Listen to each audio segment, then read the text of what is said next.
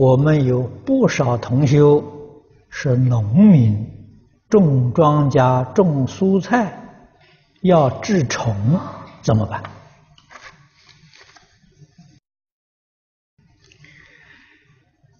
这是在现在这个社会，跟过去社会不一样啊。那么种农作物、种蔬菜，免不了要用啊杀虫剂啊。杀虫剂你可以。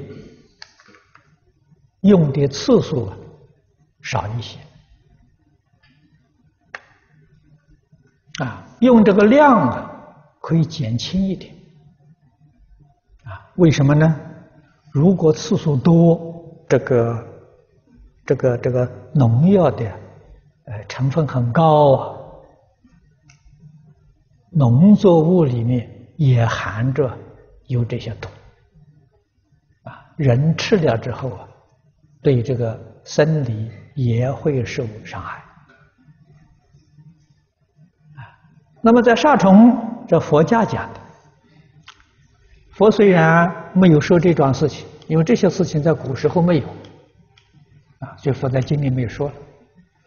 但是佛曾经给我们说，这出家人过去住山，住山嘛，总得盖个小屋嘛，盖个小茅棚嘛。那么盖茅棚啊，当然在山上就地取材，啊，砍伐树木啊，来搭一个哎小棚。佛在经上说，如果我们在砍伐树木，这个树木啊高度超过一个人，就有树神，啊，不是树成了神。啊而是有一些灵鬼以这个树作为家，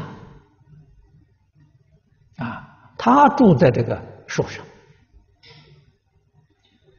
啊，那个树越大，年代越久，哦，那个树神的时间也越长，也感应也特别明显，啊，佛讲的说，超过一个人高的树木都有树神。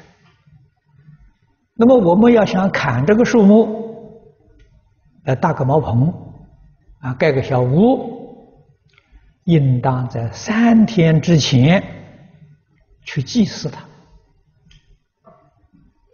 啊，给他诵经、念佛，给他回向，请他搬家。